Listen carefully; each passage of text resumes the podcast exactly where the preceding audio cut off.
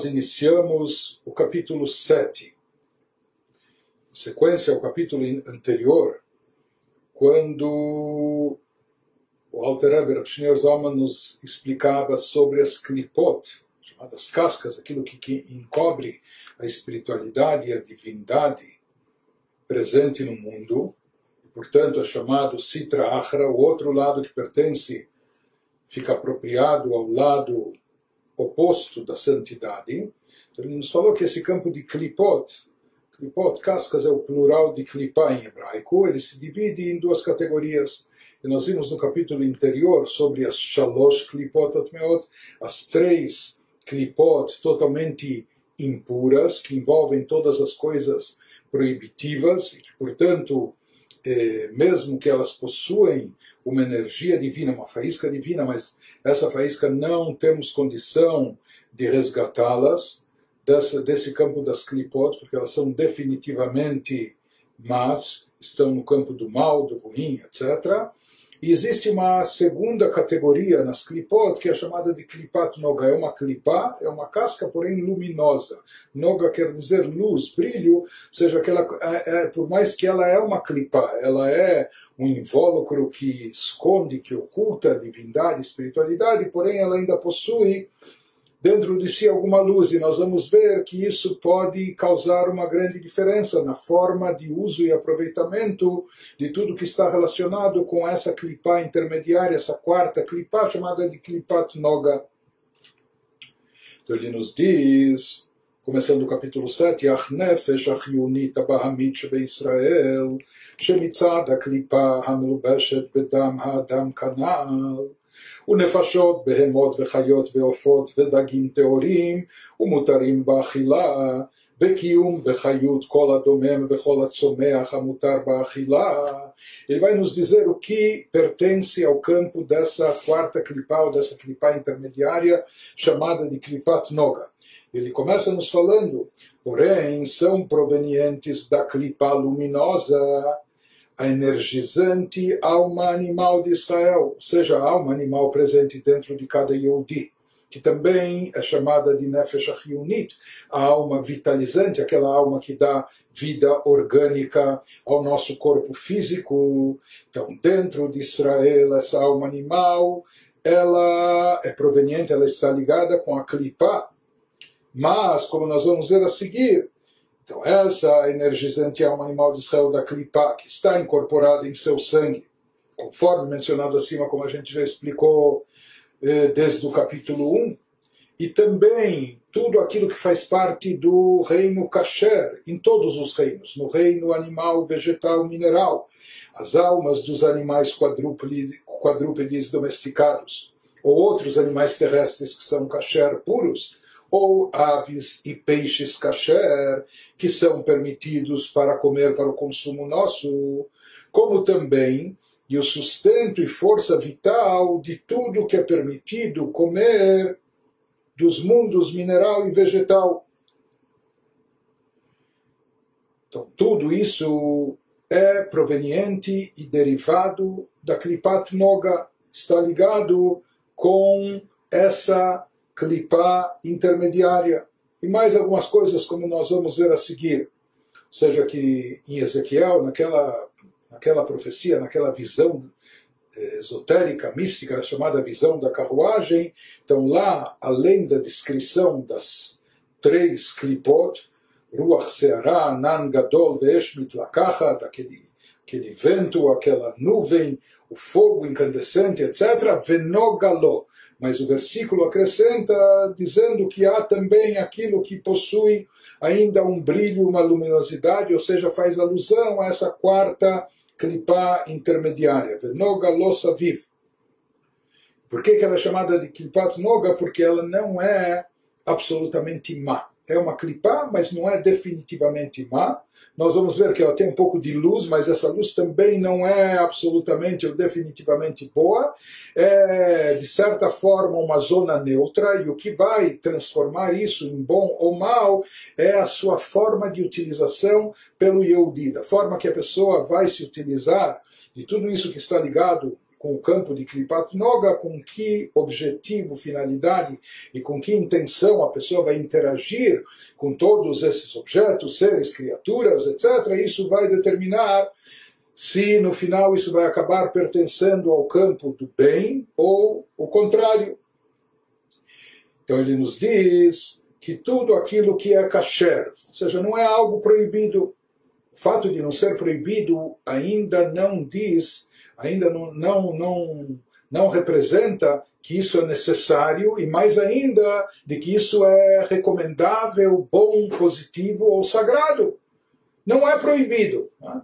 Então ele continua nos dizendo ampliando mais tudo aquilo que está no campo da Klipat Noga, dessa Klipa intermediária luminosa, וכן קיום וחיות כל המעשה דיבור ומחשבה בענייני עולם הזה שאין בהם צד איסור, לא שורש ולא ענב משסה מצוות לא תעשה בענפיהם דאורייתא ודרבנן. Ele nos diz, o mesmo se aplica também, também o sustento, o sustento e força vital de todo ato, palavra falada ou pensamento mundanos que não tenham nenhum traço de proibição religiosa, nem na raiz, nem no ramo, nem nas ramificações das 365 proibições e suas ramificações bíblicas e rabínicas. Ou seja, qualquer pensamento que a pessoa tenha, ou qualquer fala, ou qualquer ação que não esteja ligado a qualquer proibição da Torá, ou suas derivações, ramificações, proibição da Torá ou de ordem rabínica, então isso não pertence ao campo das três clipot impuras definitivamente más. É? Então isso vai pertencer ao campo de klipat noga, da clipá luminosa. Mas por quê? Se não há nada de errado, não há nada de proibido com esses pensamentos, falas, ações, ou com essas criaturas, ou se há algo kasher e permitido, etc. Então ele nos diz qual o problema, por que, que isso ainda pertence ao campo das klipot, mesmo que seja da klipa luminosa, רק שאינם לשם שמיים, אלא רצון הגוף וחפצו ותאוותו, ואפילו צורך הגוף וקיומו וחיותו ממש. אלא שכוונתו אינה לשם שמיים כדי לעבוד את השם בגופו. Então ele nos diz o problema disso, por que, que ainda pertence às klipot, a klipat noga? Por quê? Porque esses pensamentos, falas e ações só que não são motivados por amor aos céus. Ou seja, quando a pessoa pensa nisso. Talvez ele está pensando nos seus negócios, no seu trabalho, ou talvez ele está falando algo relacionado também com suas atividades comerciais, ou fazendo, agindo, né, dessa forma. A pessoa está se alimentando de comida kasher e assim por diante. O único problema aqui é que o que motiva a pessoa, eles não são motivados por amor aos céus, e sim pela vontade do corpo, seu desejo e luxúria esse é o problema. Ou seja, aqui o problema não está, com, não está no objeto. O objeto aqui, se tratando, é um objeto kasher, um objeto por si só permitido, não é algo proibitivo, não é algo mal e ruim. O problema aqui em relação a Kripat Noga se encontra em relação ao sujeito, o sujeito, o indivíduo, que uso ele faz desse objeto, ou com que intenção, com que motivação ele tira proveito disso. Então, se ele faz isso só para satisfazer a sua vontade física, se ele faz isso apenas por desejo e luxúria, etc., então ele vai, de certa forma, condenar isso ao campo das clipot, ele vai transformar isso em algo ruim, por mais que originalmente não era algo definitivamente mal, era algo neutro. Né? Então ele nos diz, em todas as coisas permitidas, pela, pela Torá, existem duas categorias. Ou seja, existem duas formas de interagir com elas. É algo permitido. Se a gente tomar como exemplo uma, uma comida, um alimento. Então, a pessoa pode fazer isso, pode se alimentar dessa comida, mas com grande desejo e prazer e etc. Ou ele pode se alimentar disso simplesmente porque é algo nutriente, é uma comida saudável. Ele está fazendo isso para ficar é, forte e firme, para poder estudar Torá melhor, para poder praticar mitzvot, para poder correr e ajudar o próximo e assim por diante. Ou seja, ele está se servindo daquilo sem apenas o objetivo de satisfazer o seu desejo egocêntrico, mas sim até com uma finalidade celestial. Aqui nisso também, aqui nesse caso pode haver uma categoria intermediária meia neutra, ou seja, que a pessoa não faz ainda com uma intenção celestial, mas também não faz a bel prazer, ele faz porque faz. Ele está com fome, precisa comer e ele simplesmente come. É? Então, isso tudo, essas diferenças ocorrem em relação a Kripat Noga, onde o que determina qual vai ser o destino dessa força e energia é a atitude da pessoa, é a intenção da pessoa que está interagindo com essas coisas, com esses seres, criaturas, com esses alimentos ou o que for. Mesmo pode acontecer no campo da parnassá, do trabalho. Se a pessoa trabalha, ele trabalha de forma honesta, correta, ou seja, ele não faz nada de errado no seu trabalho. Mas se ele faz tudo por ambição pessoal, para ter mais projeção, e isso for, reforça o seu ego e assim por diante, então isso se torna algo negativo, por mais que o trabalho dele em si não é, ele não está traficando nada de proibido, não está fazendo algo de errado, de desonesto, mas simplesmente que ele está agindo apenas em benefício próprio do seu ego, isso torna Klipat Noga, isso acaba levando isso mais para o campo da Klipa, acaba prevalecendo a casca mais do que a luminosidade. Por outro lado, se a pessoa trabalha e se empenha por quê? Porque ele quer ter meios e recursos para poder proporcionar uma boa educação judaica aos seus filhos, e isso custa. Ele quer comprar comida kasher, ele quer praticar a mitzvah de tzedakah e fazer isso com abundância, fartura, etc. Então aqui é o mesmo trabalho, os dois talvez se dedicam o mesmo número de horas ao trabalho, mas o que diferencia é a atitude, o objetivo, a intenção da pessoa por trás daquilo de permitir o que ela está fazendo.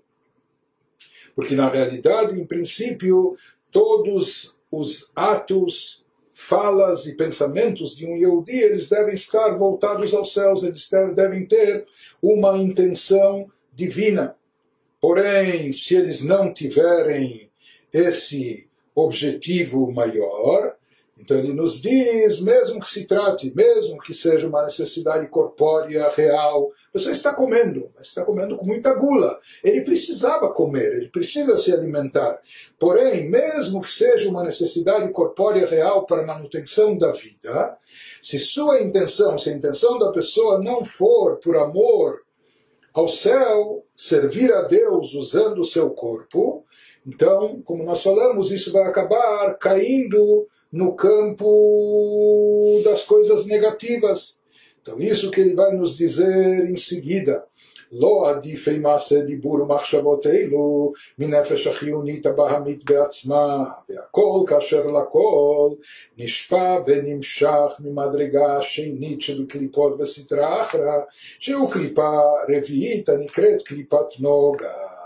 Então ele nos fala tudo isso que a gente expôs até agora, desde o início do capítulo, todo, eh, todos esses tipos de atividades, todos esses seres e criaturas, que são, pode ser os animais kasher, os peixes ou aves kasher, ou atividades de cunho laico não são, não são sagradas, mas também não são profanas, não são proibitivas. E assim por diante, pensamentos, falas e ações nossos na nossa atividade no mundo, que não é algo proibido e depende do, do, do objetivo e da intenção da pessoa. Então ele nos diz, tudo isso faz parte do campo chamado de Klipat Noga. Todos esses atos eh, palavras faladas e pensamentos não são superiores à própria energia da alma animal, ou seja, são equivalentes, equiparados eh, à alma animal em si. E ele nos fala, ou seja, mesmo aquilo que é vital para a pessoa. Mas é vital, faça porque é necessário, mas não buscando apenas o teu prazer e tua satisfação E ele nos diz, ainda explicando essa klipat noga, שבעולם הזה הנקרא עולם העשייה, רובו ככולו רע, רק מעט טוב מעורב בתוכה, שממנה באות מידות טובות שבנפש הבעמית של ישראל, כמו שנתבהר לעיל. Então ele nos diz, e é o mesmo para todos, ou seja, todos esses atos, todas essas eh, atividades, etc., são alimentados metafisicamente pelo segundo nível nas klipot e sitra o qual é a quarta klipa, denominada klipa luminosa. É? Isso tudo vem dessa clipá que nós chamamos de clipá luminosa. Neste mundo, nesta dimensão que nós nos encontramos, que de acordo com a Kabbalah é chamado o mundo de Asiá, o mundo da ação, o mal predomina e só há um pouco de bem, e esse pouco de bem também não é facilmente identificável, porque ele está misturado nele. O bem está misturado com o mal desde, desde o pecado de Adão, quando comeu da árvore do conhecimento do bem e mal, então eles ficaram mesclados. Então, que é a fonte das qualidades positivas da alma animal de Israel, conforme elucidado acima. Então ele nos diz é, baseado no que nos ensina a Kabbalah, que nós nos encontramos nesse mundo chamado de Asiá. E nesse mundo o que mais prevalece e predomina é o mal. Mas existe ainda um pouco de bem nesse mundo. Um bem que está é, misturado e até ele se confunde com o mal, porque ele está né, mesclado com o mal, encoberto pelo mal. Mas ele diz: existe esse bem. Então, é, o conceito de Klipat Noga dessa clipá luminosa ou da alma animal presente no Yehudi, isso ilustra bem esse conceito. Ou seja, a alma animal, pelo cenário onde ela se encontra, pelo mundo onde ela está, pelo seu habitat, esse mundo físico, materialista, etc., com todos os seus eh, assédios, tentações e tudo mais. Então, isso acaba muitas vezes levando, até na maioria das vezes, levando a alma animal com seu poder de desejo para as coisas negativas. Mas a verdade, essa alma animal, ela possui também um lado bom, e por isso nós falamos que até características positivas inatas no Yehudi, como o fato dele ser misericordioso, bondoso, de praticar bondade, por natureza gostar de fazer isso, nós falamos que essas características inatas também são provenientes da sua alma animal. Por quê? Porque a alma animal de Klipat Noga, como nós falamos, é de uma clipá, é, por assim dizer, de uma casca, que é algo negativo que encobre espiritualidade e divindade, e a maior parte dessa casca está ligada com o campo do mal, mas ela ainda tem uma certa luminosidade, ela também tem algo de positivo. Ele nos diz, Vei bechina ben shalosh klipot legamre uben bechinat madregat. E essa klipat noga, ela acaba desenvolvendo é, um papel até importante. Ele nos fala que essa clipá luminosa é uma categoria intermediária entre as três clipot completamente impuras e a esfera da santidade. O que está dentro e pertence às clipot, às três clipot impuras, isso definitivamente é mal. Isso é proibitivo, isso é algo negativo. Por outro lado, o campo da Kedushá, santidade, elevação, espiritualidade, algo altamente positivo, etc. Né? Mas eh, são dois extremos totalmente opostos, paradoxais. Então, o que há no meio, o que é intermediário entre uma coisa e outra, é o campo de Klipat Noga, que ela serve de categoria intermediária entre as três Klipot totalmente negativas, entre o campo da Kedushá, da santidade, que é totalmente elevado e positivo. Então, chá, a santidade é o bem absoluto, as três clipot impuras é o mal absoluto, e essa mescla de bem e mal presente em Klipat Noga é um plano intermediário. Ele nos diz agora, já que Klipat Noga é um intermediário entre o campo da Kedushá e as três clipot negativas, por isso ele tem a ver com ambos, ele tem um pouco dos dois lados. por isso ele nos fala, ולכן פעמים שהיא נכללת בשלוש קליפות הטמעות, כמו שכתוב בעץ חיים שם מ"ט ריש פרק ד' בשם הזוהר, ופעמים שהיא נכללת ועולה בבחינת ומדרגת הקדושה. É por isso então que às vezes a clipat noga é absorvida pelas três clipot. Às vezes ela cai para o campo negativo, absorvida pelas três klipot impuras, como consta no Etz nos livros de Kabbalah, Luriânica, seção 49, começo do capítulo 4, citando o Zohar. E por outro lado, às vezes ela é elevada à esfera da santidade e absorvida nela quando ela é bem utilizada, quando é feito um bom uso com a atitude correta por parte do Yehudi, quando interage com esses objetos, seres, criaturas ou com essas atividades, etc. Então, dependendo da, da atitude positiva, ele pode resgatar essa Kripat e elevá-la para o campo da santidade. Então, aqui tudo vai depender do sujeito, da atitude do Yehudi, de como ele vai interagir, como ele vai enfocar essas coisas. Né? Então, quando ele fizer bom uso, com boa intenção, ele vai conseguir elevar isso. Se ele fizer essas atividades laicas, Leshem Shamayim, com um objetivo celestial e espiritual, ele vai conseguir elevá-las para o campo da Kedushá da santidade. Deus nos livre, se ele fizer só a bel prazer, só para satisfazer o seu ego, etc., eh, ele vai fazer isso cair, descer para o campo das três klipot impuras.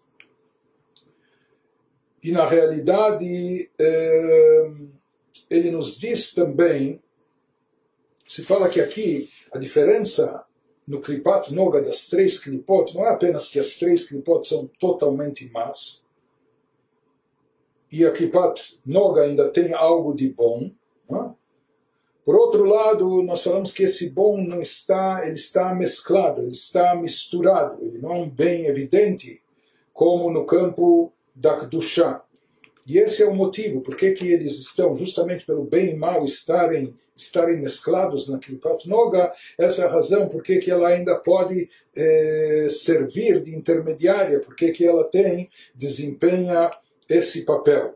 Mas de qualquer forma, quando a pessoa consegue elevar isso para o campo da Kedushá, ou seja, fazendo um bom uso de, de todas essas criaturas ou dessas atividades, então com isso ele produz essa elevação e ele nos dá exemplos disso, como, como isso é possível de ser feito. דהיינו כשהטוב המעורב בה נתברר מהרע וגובר ועולה ונכלל בקדושה. ele nos fala saber quando bem misturado nela na Klipat Noga é extraído do mal, como a gente falou que ele originalmente estava misturado com o mal, o que dá força ao bem para ser elevado à santidade e absorvido por ela. Então, aquilo que se eleva, então isso é importante frisar, é apenas o bem é apenas a luminosidade que estava presente na Klipat Noga. Ou seja, ele consegue separar, resgatar o bem do mal. O mal fica onde está, mas aquela parte boa, aquele potencial positivo que havia no Klipat Noga, ele consegue resgatar e elevar para o campo da Kedushá, da santidade. Ele nos fala como isso pode ocorrer, tomando como exemplo que Derach Mashal, האוכל ביסרא שמינא דתורא ושותה יין מבוסם, להרחיב דעתו להשם ולתורתו, כדאמר רבא חמרא וריחא הלכו פקחים, או בשביל כדי לקיים מצוות עונג שבת ויום טוב. Ele nos diz, por exemplo, quando a pessoa come carne marmorizada e bebe vinho fragrante, ou seja, ele come uma carne boa, saborosa, etc., um bom steak, um bom bife, ou ele toma um vinho muito saboroso, mas ele faz isso com que objetivo e com que intenção? A fim de expandir sua mente para Deus, para ele ficar mais mais satisfeito e com isso a sua mente mais aberta, mais inspirado, mais disposto para expandir sua mente para Deus e sua Torá. E de fato um sábio talmúdico nosso disse isso, como disse Rava, vinho e fragrância afiam a mente. Eu dizia, se você quer entender bem alguma coisa, você quer ensinar, etc., então se sirva também disso. Ou se a pessoa também se serve desses alimentos, que são gostosos, saborosos, mas para cumprir a mitzvah de deleitar-se no Shabat e nas festas. Então ele faz, na verdade, ele está comendo aquela comida saborosa, aquela carne suculenta, ou tomando aquele vinho muito, muito especial, mas ele está fazendo isso com um objetivo eh, nobre, com um objetivo sublime. Então, nesse caso, de fato, ele consegue produzir o efeito azai nidbarer chayut abasar ve'ayain. שהיה נשפע מקליפת נוגה ועולה להשם כעולה וכקורבן. Então, dessa forma, ele consegue fazer que então a energia da Kripat Noga, da carne e do vinho, já que era um vinho kasher, era uma carne kasher. Né? O único problema aqui, problema aqui é que era algo físico, material, mas ele consegue fazer que a energia presente neles seja refinada e que ela sobe a Deus como uma oferenda queimada e como um sacrifício. Seja, assim dizem os nossos sábios que na ausência do, do do altar que nós tínhamos no Beit HaMikdash, a própria mesa, mesa de, de, de, de, jantar, a mesa de alimentação da pessoa é um substitutivo do altar. Assim como no altar, quando se colocava um exemplar do reino animal sobre o altar. E lá, após o abate, assim era queimado no altar. Então se fala que isso produzia uma elevação de todo o reino animal seja, uma, uma elevação do campo terrestre, do reino animal, por isso nas oferendas estava presente algo, havia amostras do reino animal, vegetal e até o sal mineral, etc. E isso produzia uma elevação em todo o reino físico, uma elevação para o campo sagrado. Então ele nos diz o mesmo ocorre também aqui, quando a pessoa se serve de alimentos kasher, de bebidas kasher, ele faz isso com objetivo celestial, com objetivo espiritual, e de fato ele realiza isso, então ele consegue o mesmo efeito, ou seja, ele consegue elevar, resgatar eh, essas faíscas presentes nos assuntos materiais e físicos e levá-los para o campo da Kedushá, da santidade. Um outro exemplo que ele nos traz, וכן האומר מילתא דבדיחותא לפקח דעתו ולשמח ליבו להשם ולתורתו ועבודתו שצריכים להיות בשמחה כמו שעשה רבא לתלמידיו שאמר לפניהם מילתא דבדיחותא תחילה ובדחי רבנן. Outro exemplo é o uso do humor para afiar sua mente e alegrar seu coração para Deus, sua Torá e seu serviço que tudo isso, a nossa relação com Deus, o serviço a Deus, o estudo da Torá, que deve ser realizado alegremente, é necessário fazer isso tudo com alegria. E se a pessoa não está ainda tão motivada, tão alegre, ela acordou um pouco mal-humorada naquele dia, então nos conta o Talmud como agia Rava com seus alunos, quando iniciava fazendo-lhes uma observação humorística, e os alunos se regozijavam. Ou seja, antes de iniciar o seu estudo, o seu ensino, antes de começar a dar aula, ele simplesmente contava uma piada para alegrar eh, a si, os alunos, abrir a mente de todos, torná-los mais dispostos, etc. Então, novamente, aqui se tratava de uma piada, não é por si só, aparentemente isso não é algo sagrado, mas como a pessoa fazia uso disso. Não, Deus nos livre por leviandade, pelo contrário, ele fazia isso com o objetivo de elevar o espírito de todos, de abrir a mente de todos para que eles pudessem estudar mais Torá. Então, essa piada, esse lado humorístico, é algo que originalmente era uma zona neutra, ou seja, não está falando de algo de algo ruim, proibitivo, mas também não é nada de positivo, mas isso depende, então, portanto, pertencia a Klipat Noga, ao campo da Klipá luminosa, mas quando a pessoa faz um uso positivo disso, como Rava fazia, para abrir a mente dos discípulos para poderem entender melhor a Torá, então com isso ele convertia esse aspecto da Klipat Noga para o campo da Kedushá, para o campo do bem, o campo da santidade.